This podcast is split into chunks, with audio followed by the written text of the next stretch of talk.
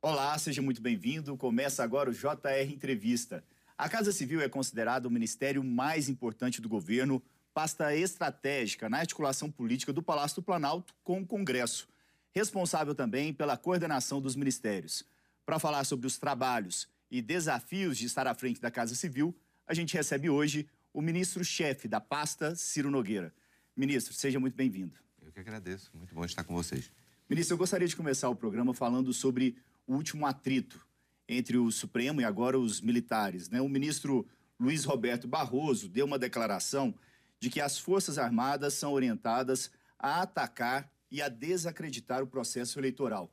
Houve uma nota assinada pelo ministro da Defesa e eu apurei também, junto aos militares, que a reação foi muito negativa. E dentro, e dentro do governo, como que foi a reação? Acho que foi um ponto fora da curva. Eu acho que esse tipo de declaração não ajuda nesse processo de, de respeito às instituições, aos deveres, às atribuições. Mas eu espero que a gente tenha o máximo possível de bom senso para superar esse momento. Eu sei que no Brasil, é, antigamente, nós tínhamos 100, 100, milhões de técnicos de futebol né, nas vestes da Copa. Agora são 100, 100 milhões de juízes do Supremo que ficam avaliando, fazendo avaliações. E o que cabe agora é nós ajudarmos a pacificar, é, nós estamos num momento de nossa retomada de vida, de econômica. As pessoas hoje estão muito mais preocupadas em retomar seus empregos, o seu poder de compra, né, ter as suas vidas de volta, do que com esse tipo de discussão o senhor que tá não ajuda. atuando novamente como bombeiro nessa situação? Tem que ser, né? Tem que ser, né? O que, que o senhor se, tem feito? É porque se, olha, se, eu, se qualquer tipo de declaração, avaliação ou julgamento meu viesse ajudar, é, isso não vai ajudar, né? O meu que me cabe, eu vim com um papel de quando eu tomei posse, de ser um amortecedor, a pessoa para pacificar. E é esse trabalho que eu estou fazendo. E acho que tem dado certo. Eu acho que esse momento aqui foi um momento fora da curva. É, eu, eu, costumo dizer que meu pai me ensinou que nenhuma briga existe uma pessoa 100% certa e outra 100% errada. Eu acho que nós temos que ter bom senso, respeitar principalmente a, os, as atribuições e o direito dos, entre os poderes. Tem que haver esse respeito, né? É, e eu espero que, se isso ocorrer e as pessoas de bom senso atuarem, nós vamos pacificar o mais rapidamente possível. Mas o senhor acha que vem a relação entre o, STF e o Poder Executivo, principalmente, tem vindo numa escalada aí de, de atritos? A gente teve a questão na semana passada, né, que o, que o presidente é, fez um decreto de perdão ao deputado Daniel Silveira, um dia só após a, a decisão de condenação do deputado pelo Supremo. Como que o senhor vê essa situação e como que o senhor viu também o, a decisão do presidente de decretar o perdão ao deputado? Isso, acho que foi um direito do presidente. O presidente foi eleito e a Constituição permite o perdão. Né? É, se você pode julgar se foi oportuno, se deve ou não deve, mas é um direito do presidente. Né? Nós vamos ter um julgamento que acho que é o mais importante de todos, é em outubro. Né? Eu acho que as pessoas é, vem no presidente a pessoa que tem capacidade de ter suas atribuições, como o Supremo também de julgar. O Supremo não julgou e condenou para alguns, forma, para alguns de forma excessiva, outros, outros não. Então, é, é, esse tipo de avaliação é, é, decorrente de um, de um momento de muita disputa. É, acho que às vezes as pessoas falam um pouco a mais. Né? Eu costumo dizer que o Supremo às vezes erra um pouquinho de falar fora dos autos.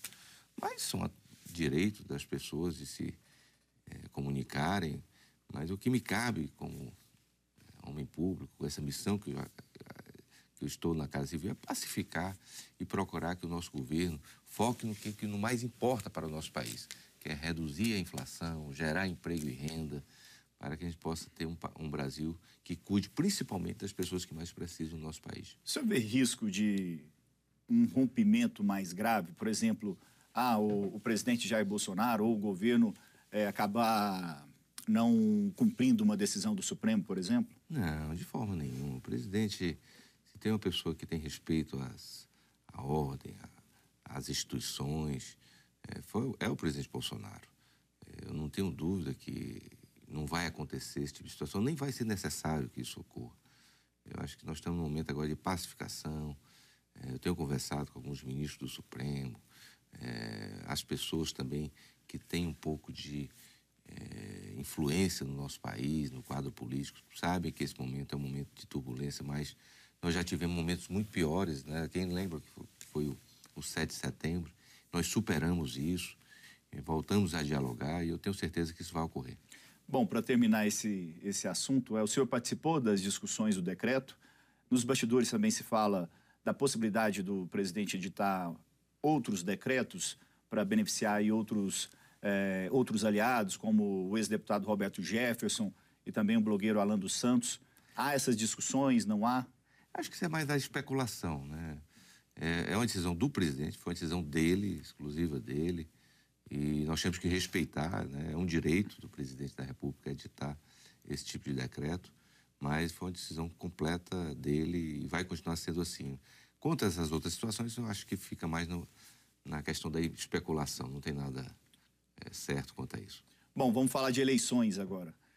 Para o senhor, o cenário está consolidado que a disputa será entre o presidente Jair Bolsonaro e o ex-presidente Lula? Ou o senhor acha ainda que há espaço para uma terceira via? Eu já digo isso há bastante tempo. Nós temos um cenário nessa eleição que o segundo turno já começou. Algumas pesquisas que eu tive acesso há três meses atrás, 30% da população pensava em votar ou em Lula ou Bolsonaro, ou Bolsonaro ou Lula. Hoje esse, percentual caiu para em torno de 10% somente. A terceira via não foi capaz de, de se consolidar, tiveram algumas apostas erradas.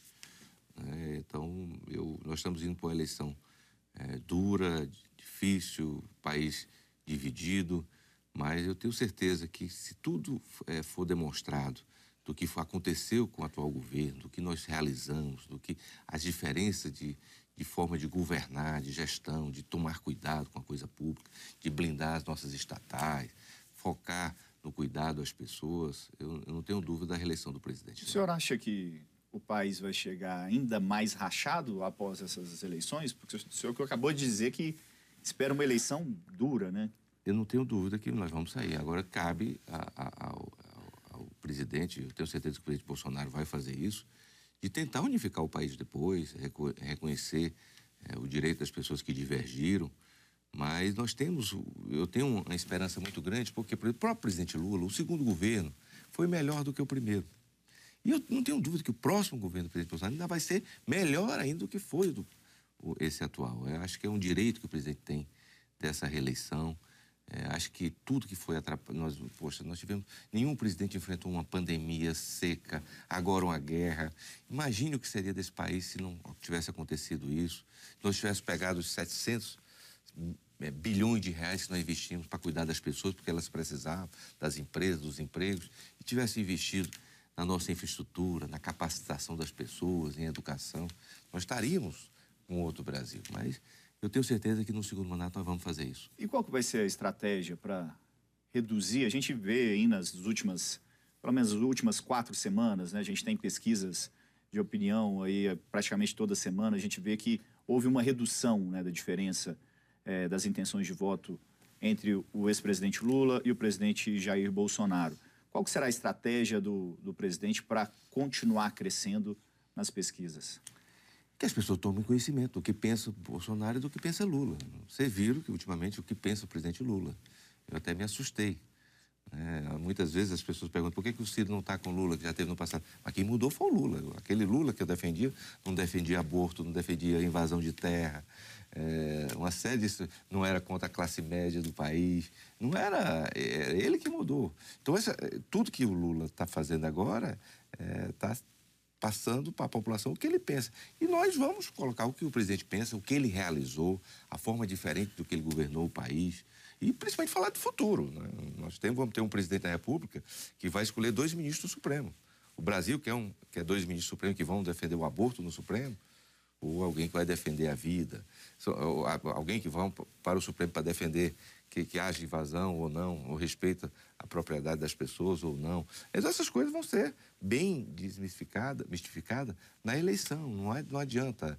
Hoje nós temos um presidente que tá, pode sair na rua todos os dias, como o presidente Bolsonaro, é, né, abraçado pela população, e o outro que está trancado dentro de casa, porque não pode fazer campanha, porque às vezes tem vergonha de algumas pessoas que estão ao seu lado. Então é esse tipo de situação que nós vamos. que não tem como a pessoa fazer campanha de dentro de casa. Vai ter que ir para a rua, botar é, tudo aquilo que ele pensa e ter uma avaliação soberana e da como população. que o presidente vai lidar com as dificuldades criadas principalmente pela inflação, empobrecimento da, da população e também a questões envolvendo o combate à pandemia? Como que o presidente deve tratar? Olha, eu acho que a pandemia já foi superada essa situação, se criou uma série de narrativas erradas. O Brasil é um exemplo na, na pandemia para o mundo. Se não fosse isso, não tinha sido convocado pela OMC de escrever o tratado, né? Então, nós somos, então, somos um exemplo em todo sentido, de cuidar das pessoas quanto vacinação. Inflação é um problema mundial. O Brasil foi um dos países menos é afetados. Tem que explicar isso, né? Mas é, é, é lógico que as pessoas, às vezes, não, não querem saber se está tendo isso na, nos Estados Unidos ou na, na China. Porque se você entra na população é, menos esclarecida, você entra num, num táxi, por exemplo, e pergunta, a culpa recai sempre no governo. Mas tem que ser. É quem está no governo atualmente. Mas será, será se, eu fico imaginando o que, que seria desse país se tivesse o Haddad, tivesse ganho aquela eleição, não tivesse feito a reforma da Previdência, não tivesse preparado o país para ter condições de, de, investir esse recurso, nós teríamos, não teríamos tido assistência à população. Se nós não tivéssemos um presidente que tivesse capaz de dobrar o, o, o, o, antigo Bolsa Família, mais do que dobrar, né? Porque tinha gente que ganhava 80 reais e agora está ganhando 400. É, o ticket médio então, era 180, né? Para alguns, era de 80 a 180. Né? Agora nós temos um mínimo de 400. Então vê as diferenças. Né? Para isso, nós tivemos que ter respeito ao teto, de, ao teto de gasto, ter feito a reforma da Previdência, porque senão o país não teria condições de, de fazer, de ter os investimentos que, graças às medidas, às boas medidas do ministro Paulo Guedes. Então, as pessoas vão, não, pense que, que aquele discurso vazio né, do presidente. Outro viu, vi o presidente Lula dizer: ah, eu vou botar o, a gasolina pelo real. Todo mundo sabe que aquilo é impossível aquilo é impossível. 30% da, da, do combustível do nosso país é importado. Hoje o, o pão, a água, o, o açúcar é, do, é, dolarizado no mundo inteiro. Então, são discursos vazios, mas que perdem a consistência quando as pessoas vão analisar. Aí fica aquele discurso populista que perde a, a, consistência. Então, isso vai ficar bem claro durante a campanha eleitoral. Nós vamos vir mostrar tudo que fizemos, mas principalmente o presidente vai mostrar tudo que ele quer fazer nos próximos quatro anos e nós iremos realizar muito. Bom, antes de continuar, vou dar um recado aqui. Você pode assistir ao JR Entrevista no portal R7, no Play Plus e também nas nossas redes sociais. Ministro Ciro, na sua opinião, o que, que deve decidir as eleições presidenciais de outubro? É o que eu costumo dizer. Hoje nós temos um presidente Bolsonaro muito melhor do que em 2018. E o presidente Lula é o contrário.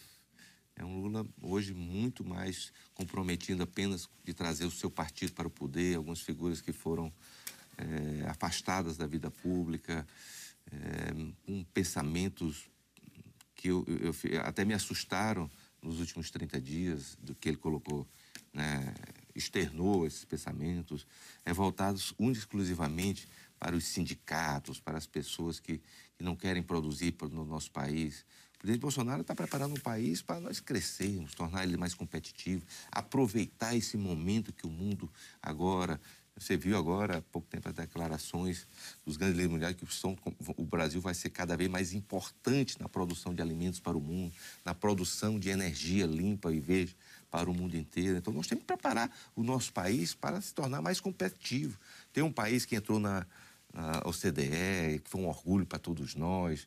É, é, então, é, nós temos que tornar o nosso país competitivo. E só avançando, não retrocedendo. É, eu costumo dizer, o Lula é um, era um candidato de 2002. Você não vai dar um celular para sua filha de 2002. Você quer um celular cada vez mais avançado, que é o Bolsonaro. O Lula já teve a sua era, né? Como teve a era do Getúlio, teve a era do JK, teve a era Lula, mas agora nós estamos na era Bolsonaro. E pensar para o futuro, preparar o nosso país para ser um país melhor para a nossa gente. E essa é a nossa grande expectativa. Bom, o senhor falou, vamos falar rapidamente da OCDE, o senhor falou aí da, da organização. O, o Brasil ganhou é, um convite formal né, para começar o processo é, de adesão de forma formal. Né? O Brasil já vinha cumprindo algumas exigências. O senhor acha que é possível concluir esse processo de adesão à organização até quando? Olha, não, é agora mesmo, no final do próximo mês, nós estaremos lá para o primeiro passo é, é um processo, nós temos atingido mais de uma centena de, de atribuições, exigências, mas nós estamos cumprindo o cronograma. Né? Isso fruto também muito belíssimo trabalho do, dos ministros Paulo Guedes e ministro França, que dão É, é, nós temos hoje um ministro da Economia com maior autoridade, mais, um dos mais respeitados do mundo. Então não é pouca coisa isso, né? Eu acho que o nosso país, as pessoas estão vendo agora a gente com melhores olhos nessa questão ambiental, que isso é muito importante para que a gente possa passar uma imagem. Com o Joaquim, foi, nós demos um show na COP e vamos continuar com esse processo de, de explicar para o mundo o nosso respeito ao meio ambiente. Então, mas nós, o mundo precisa produzir. Então nós temos que ter coragem de preparar o nosso país para é, produzir, para cada dia mais ter pessoas capacitadas que possam investir no nosso país, atrair grandes investimentos. E esse é o nosso grande desafio. Para ir não pode parar. Nós temos que continuar cada vez crescendo e vamos continuar. Bom, vamos voltar então agora para eleições. O senhor é presidente licenciado do Progressistas e a gente tem é, um país muito grande, né? E o partido em alguns estados, principalmente ali do, do Nordeste, tem uma predileção para apoiar o ex-presidente Lula. Como que o senhor vai tratar essas questões estaduais? Não tem mais praticamente nenhum estado, né? Nós tínhamos um, uma questão na Bahia, que agora eles estão lá com... Conseguiu resolver é, isso? É, já está resolvido.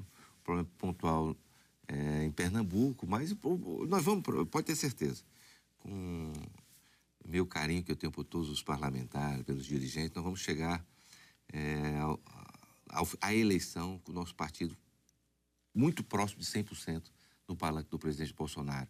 Mas isso tudo com convencimento, não com obrigação, não com, com imposição.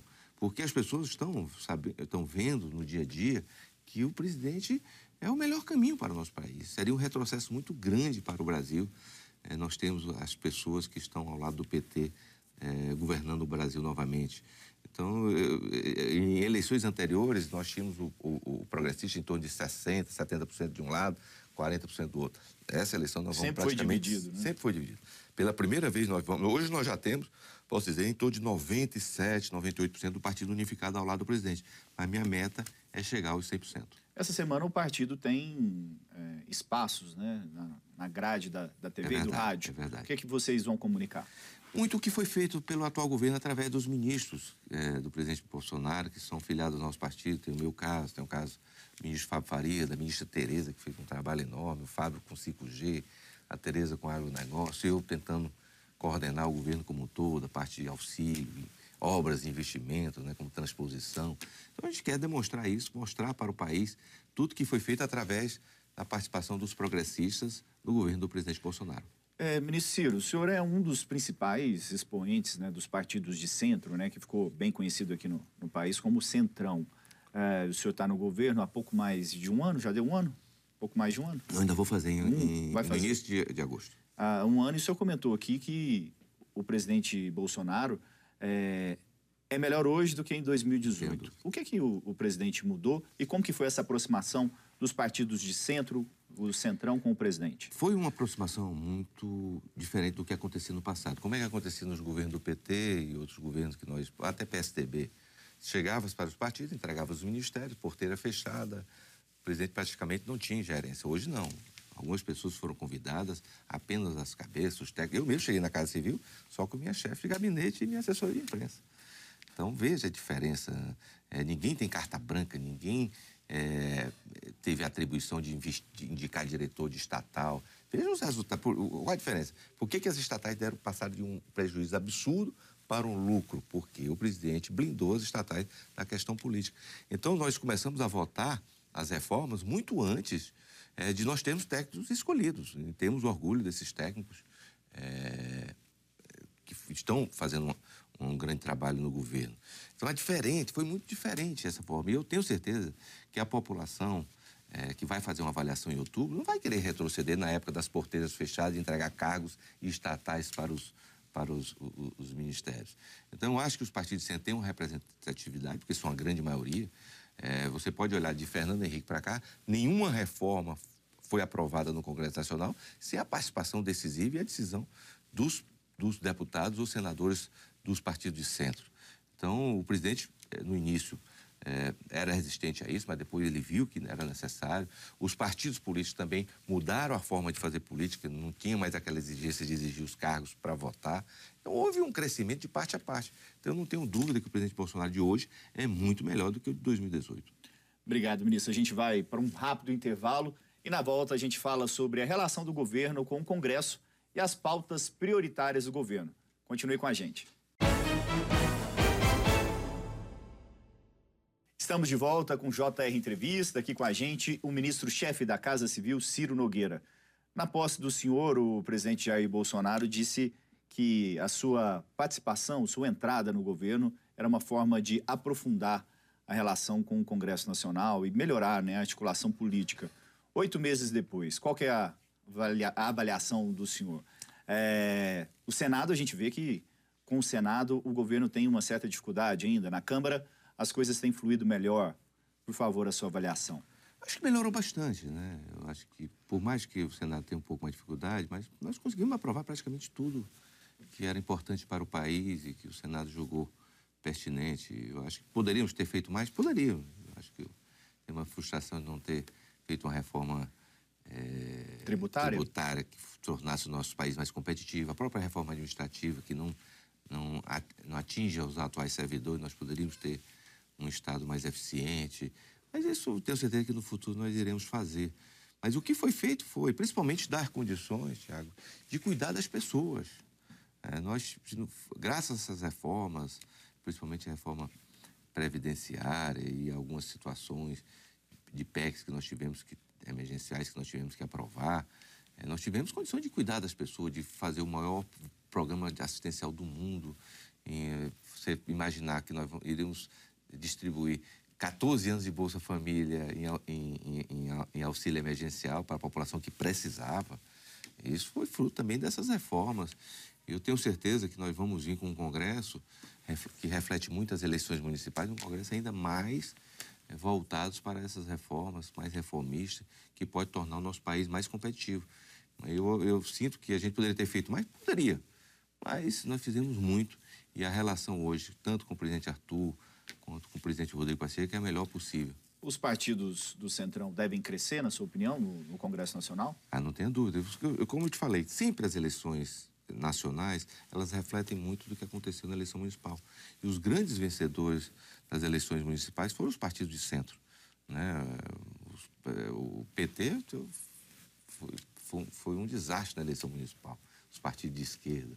Então, isso se reflete muito nas eleições e a nossa expectativa é a melhor possível para as eleições proporcionais, principalmente a do Congresso, que é o que mais importa, né? porque é lá que vão acontecer os grandes debates e reformas serão votadas eu, eu, eu, tenho a expectativa que nós vamos vir muito mais forte do que somos hoje. Dá tempo de aprovar alguma coisa importante ainda esse ano, com o ano eleitoral, ou é difícil mesmo? Difícil. Algumas situações, né, que diz respeito ao auxílio é, que nós estamos, temos que aprovar, né, para que ele possa, nós podemos pagá-lo até o final do ano.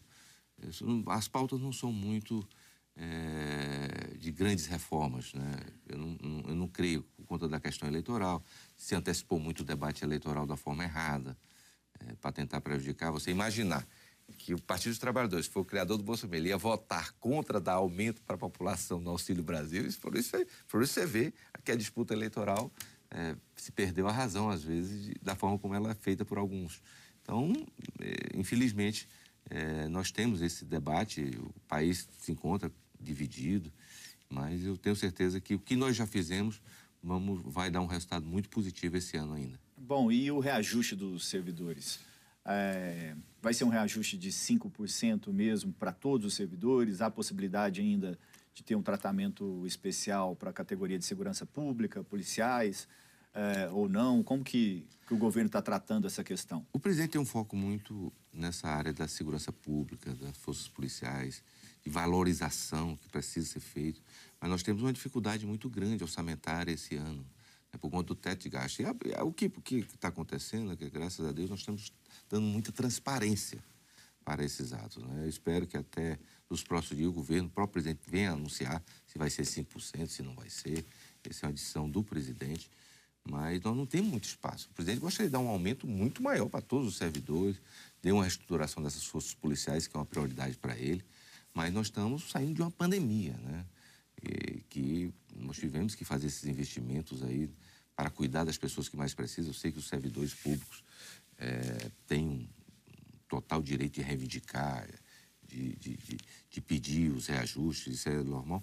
Mas nós temos que cuidar principalmente das pessoas que mais precisam, hoje que estão desempregadas. Não adianta você estourar o teto de gasto e, e a inflação ir lá para cima e prejudicar principalmente as pessoas que mais estão necessitadas do nosso país. De forma bem rápida, a gente está no finalzinho do programa. O anúncio do reajuste deve ser quando? Aí é uma decisão do presidente, né? Eu acho, acho que não vai demorar, não. Acho que mais breve possível nós iremos fazer. Obrigado, ministro Ciro. O JR Entrevista fica por aqui. Muito obrigado pela sua presença, ministro. E lembrando que você pode assistir ao programa no portal R7, no Play Plus e também nas nossas redes sociais. Obrigado também pela sua companhia. Até a próxima. Tchau, tchau.